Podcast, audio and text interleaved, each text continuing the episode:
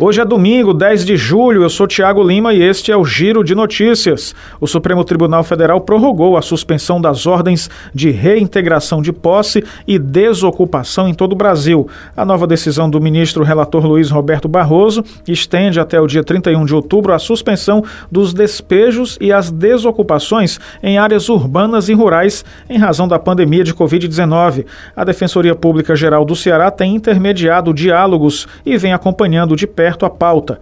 O estado do Ceará teria pelo menos 3.480 famílias que estavam correndo risco de ficarem desabrigadas.